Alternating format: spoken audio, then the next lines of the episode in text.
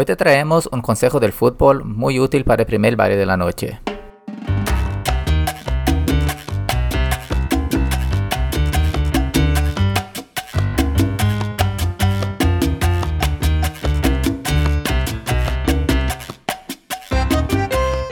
Bienvenidos al episodio 29. Hoy tenemos un podcast más profundo en el que hablamos sobre orgullo, algo que no solo debemos aplicar en la pista de baile, sino también en nuestras vidas.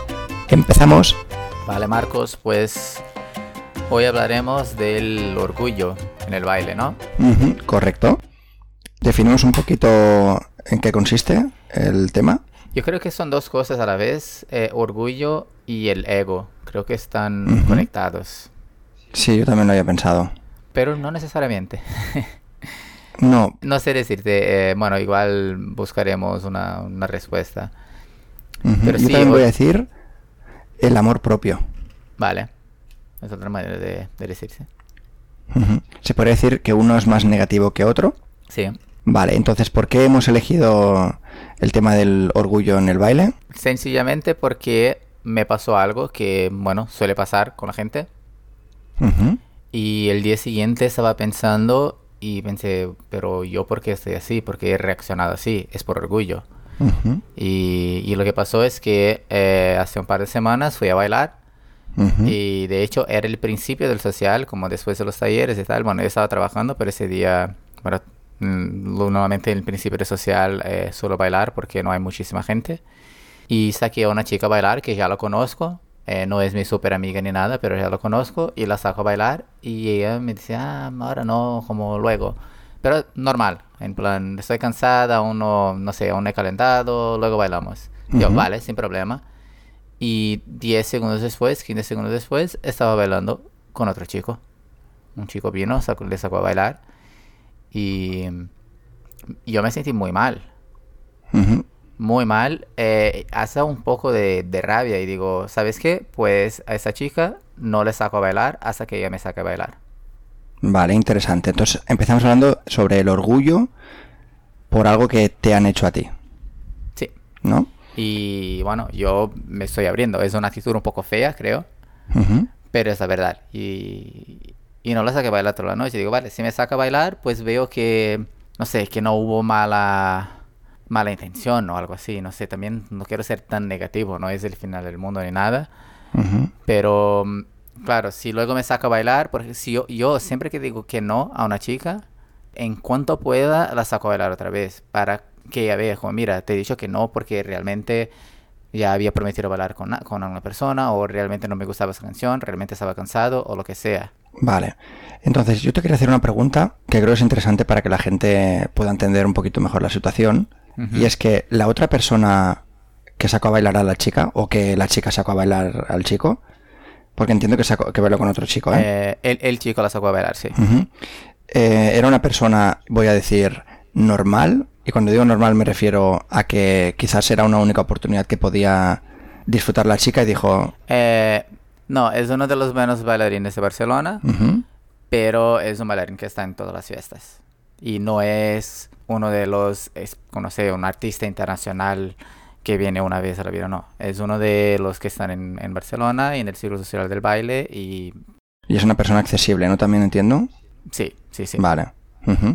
Perfecto. Hombre, está claro que es una cosa que molesta. De hecho, lo vimos en el podcast anterior, que exacto. recomendamos que era una de las cosas que las chicas no hicieran, por favor. Que, es- que se comprometieran. Vale, entonces... al no. sí, al que si se comprometen a no bailar. Bueno, también yo creo que esto forma parte un poco de, mm, de cada uno, ¿no? Porque en tu caso, esa chica te dijo que no y te molestó un poquito, eh, o efectivamente.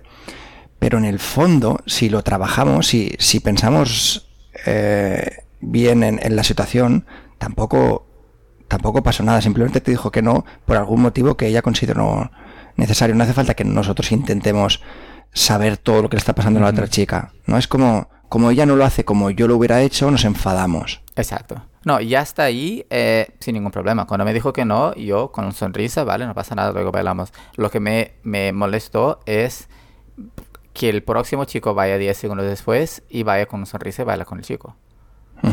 Tampo- otra vez, no es la peor cosa del mundo, pero sí que me molestó. Claro, porque eso toca al ego de cada uno. Exactamente.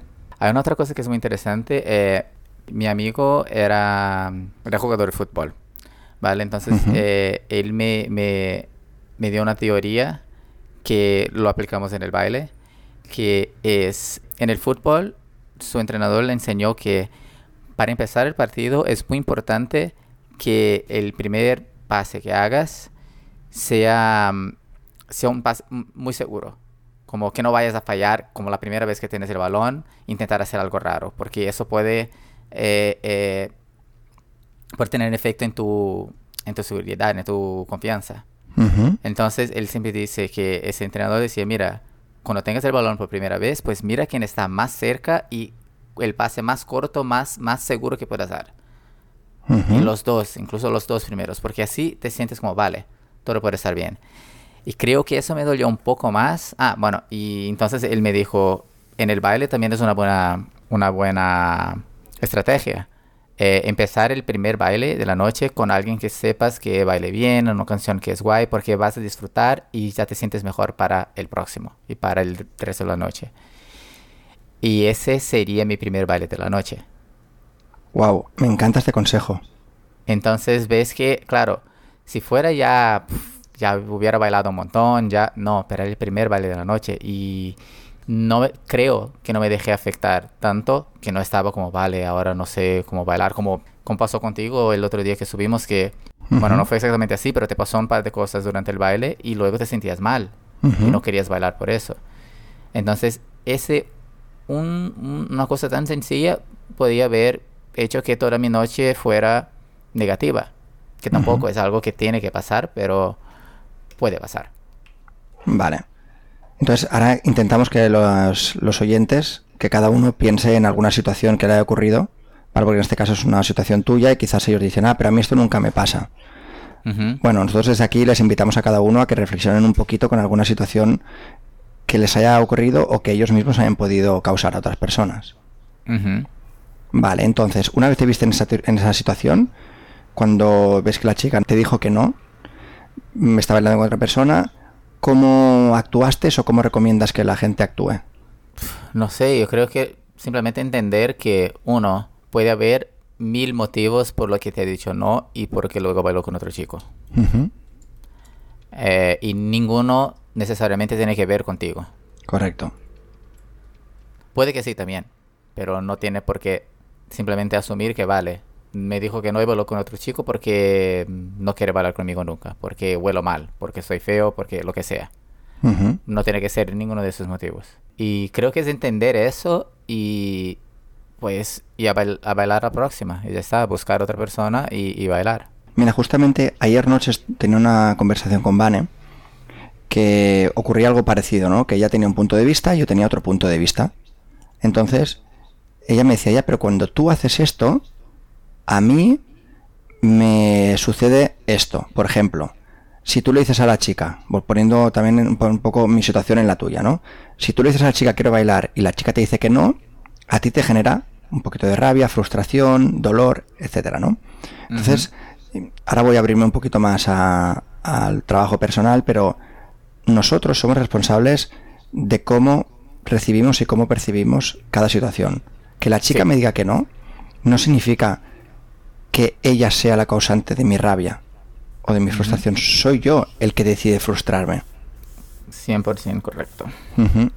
Entonces, yo creo que cuando nos pase en el baile alguna sensación parecida a la que tú estás escribiendo, ¿no? una frustración por algo que ha hecho otra persona, que no echemos las culpas a la otra persona, sino que nos escuchemos a nosotros mismos y digamos, algo está ocurriendo que a mí no me gusta, entonces voy a cambiar eso, porque no puedo cambiar a los demás. Exacto. Y tampoco tenemos que entender. Muchas veces queremos saber por qué esa chica te ha dicho que no. Si creemos que tenemos el derecho. Eso es. Entonces, invitamos un poquito ¿no? a la gente a que es libre de decir que no, siempre, con un poquito de compromiso, por favor, pero cuando la otra persona o el otro lado recibe un no como respuesta, que también le ponga energía positiva y que se lo tome como algo positivo para aprender y para seguir mejorando como persona. Sí. ¿No? Como persona. Porque como bailarina ahí creo que no haya mucho, pero sí, como persona sí. yo creo que eso es mucho antes de bailar. Sí. Sí, estoy de acuerdo. Es, bueno, es uno de los principios de, de muchas filosofías de vida, de la psicología cognitiva, del estoicismo y eso todo. Que es muy interesante. Que tú decides cómo interpreta las cosas y tú decides la, el sentimiento que vas a tener. Me parece que ha quedado bastante claro esto. Tengo que reconocer que yo lo pongo mucho en práctica y tú creo que también por cómo somos. Y de hecho creo que también es una cosa que nos une. Porque el baile es simplemente una actividad y esto de lo que estamos hablando hoy es algo más profundo que se refleja en el día a día, en cada segundo, en cada minuto de nuestras vidas. Sí, y queríamos hablar de eso porque eh, el, el- la pieza de baile, el baile en general, Ujú. bueno, el arte, pero digamos, el baile eh, creo que pasa más ese tipo de cosas con, con orgullo, con el ego, con el, el amor propio, Ujú. porque no es algo que hagas, que haces solo. Bueno, el baile de que hablamos, los bailes de que hablamos. Ujú. Eh, digo en ar- el arte en general porque puede ser pintura, fotografía, música, lo que sea. Pero claro, estamos hablando de bailes en pareja, que son actividades sociales que haces en grupo, que haces con, con otra persona. Entonces, sí que, eh, bueno, de hecho, diría que si estamos aquí grabando un podcast, si tenemos nuestros planes de baile y, y de la enseñanza y eso todo, eh, es porque nos aporta algo muy positivo. Entonces, claro, pero hay momentos que también puede aportar algo, bueno, no aportar, pero podemos tener eh, resultados negativos por eso. Y por eso estamos hablando de eso, porque no, no hace falta que sea algo negativo. Correcto, sí, sí, lo que intentamos sobre todo es no acusar a la chica que te dijo que no, sino poner esa situación para que la gente pueda mm, sacar algo positivo de, de la, de la reflexión de hoy. Exactamente. Eh, Sí, es un, es un episodio un poco más filosófico, digamos. Sí, pero también creo que es bastante útil porque es lo que tú decías, ¿no? Estamos en una comunidad, estamos en un momento social y nos relacionamos con gente constantemente. Entonces hay gente que tú la ves en el trabajo y es otra persona diferente a la que ves en la pista. Sí, Entonces, también podemos invitar un poquito a la gente a que ponga en práctica todo lo que decimos en el baile, que lo ponga también en el trabajo, porque al fin y al cabo, cuando estás trabajando con otra persona no dejas de bailar, son otros pasos, pero también es un, también es esa armonía, ¿no? Que, que genera esa conexión con la otra persona, que no hay música, probablemente no haya música, pero hay una conversación, hay una conexión. sí, Entonces, bueno, eso que, que la gente intente ir un poquito más allá de lo que nosotros decimos y ponerlo en práctica no solo en la pista, sino también en, en su vida cotidiana. sí, sí. Y, y también am, otra cosa que, bueno, no sé exactamente cómo entrar en eso, pero de, de, de orgullo en el baile, claro, estuvimos hablando la mayor parte del tiempo de, de esa situación que me pasó y que nos pasa. Pero también es algo en general que se nota, creo que ya hemos hablado, creo no, ya hemos hablado algún día de, de adaptarse a, a los niveles y cosas así. Bueno, da- así, el, el tema era actitud según el nivel de baile, ¿te Ujú. acuerdas? Sí, Y hablamos un poco de eso, que mucha gente cuando ya tiene un poco más de nivel empieza a tener un poco de mala actitud. No acepta tanto a los, los que están empezando y algo así. Y eso también es orgullo, eso también es ego. Ujú. este caso sería más ego que, que orgullo. Sí. Bueno, no es un orgullo herido.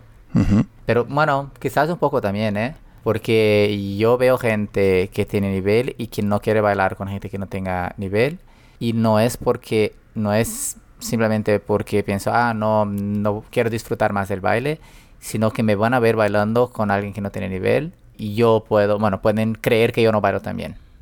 Si alguien quiere escuchar el otro podcast, que sepa que es el número 13, la actitud en el baile. Lo dejamos aquí, también lo linkaremos en las notas del programa porque si alguien quiere acceder cuando acabe este audio, pues que tenga acceso. Sí. Y por lo que tú decías, Luchi, estoy de acuerdo. Eh, Gente que piense, ostras, que quizás si bailo con esta persona, me pueden hacer un vídeo, lo pueden compartir por las redes sociales, y la gente puede pensar mal de mí, la gente puede pensar bla, bla, bla, bla, bla. Ujú. Yo creo que en este caso también podríamos utilizar la misma reflexión que hemos utilizado con la chica que te dijo que no, pero a la inversa, ¿no? En este caso, cada uno decide cómo le afectan lo que hagan los demás. Si los demás le hacen un vídeo y lo suben a redes cuando bailas con una persona que no sabe bailar tanto y alguien lo critica, pues tú honestamente le dices, igual que tú, igual que yo, igual que todos los que estamos en el baile, hemos empezado por ahí, así que ten un poquito de respeto para la gente que no acaba de empezar. Sí. O sea, para la gente que acaba de empezar, quiero decir. Y también simplemente pensar que si, si pasara contigo, no te sentirías bien. Que eso es lo que estamos hablando, ¿vale? Entonces, ¿qué? Yo voy a decir que no a bailar con esa persona porque, no sé, por cualquier motivo, porque, bueno, por cualquier motivo no, por mi ego, porque pienso se me van a ver mal y no sé. Pues imagínate cómo se sentirá esa persona o cómo puede sentir muy probablemente esa persona decir, vale, pues vale la próxima con otra persona. Pero y si no, y si esa persona se siente mal, como yo me he sentido, pues hay que pensar un poco también en el otro. Y que no cuesta nada. Si sabes que bailas mejor que otras personas, pues dedícales un poquito de tiempo porque vas a subir su autoestima. Esa persona va a estar más animada y va a contagiar a otras personas. Esas personas van a sentirse contagiadas por esa buena actitud. Y por un simple baile que hagas, reduciendo un poco tu ego y dejándolo al lado, vas a aumentar muchísimo el buen rollo en la pista. Sí, sí, es verdad. Es un poco lo que queremos, ¿no? Que la gente se anime y que la gente salga a bailar y no que es el ego y que el orgullo y estas mm, sensaciones tan poco humanas no, nos permitan disfrutar del baile. Bueno, y también si quieres alimentar tu ego, pues es una buena manera de alimentar tu ego.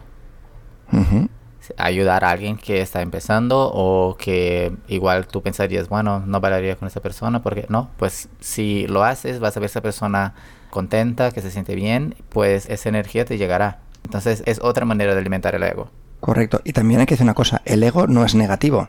No. El ego mal usado es negativo cuando nos domina, pero hay gente que seguramente te vendrá alguno en la cabeza que sabe que tiene ego en la pista y no solo en la pista, sino en el ambiente del baile. Y esa persona utiliza ese ego, ese amor propio que tiene para animar las fiestas, para que la gente hable de él, para crearse una marca personal, un nombre dentro del baile. Entonces, no es malo tampoco, eso sí, intenta no hacer daño a los demás, no herir a la otra gente. Exactamente. Vale, pero también se puede aprovechar el ego como algo positivo.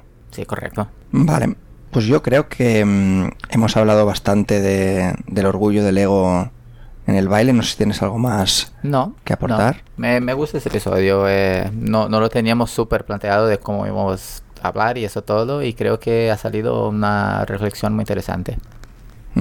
De hecho, estaba pensando, digo, ya llevamos casi 20 minutos y creo que podríamos estarnos horas y horas hablando sobre este tema. Sí, bueno, y principalmente nosotros, eso nos encanta. Sí, totalmente. vale. Bueno, pues entonces, como, como, reflexión, quería recordar un poco tu consejo, el que has dicho sobre el pase del, fútbol, el primer pase. ¿Lo quieres repetir para que la gente se vaya un poco con esta idea? Vale, eh, hazlo tú porque así tú usas otras palabras y, igual entiende mejor.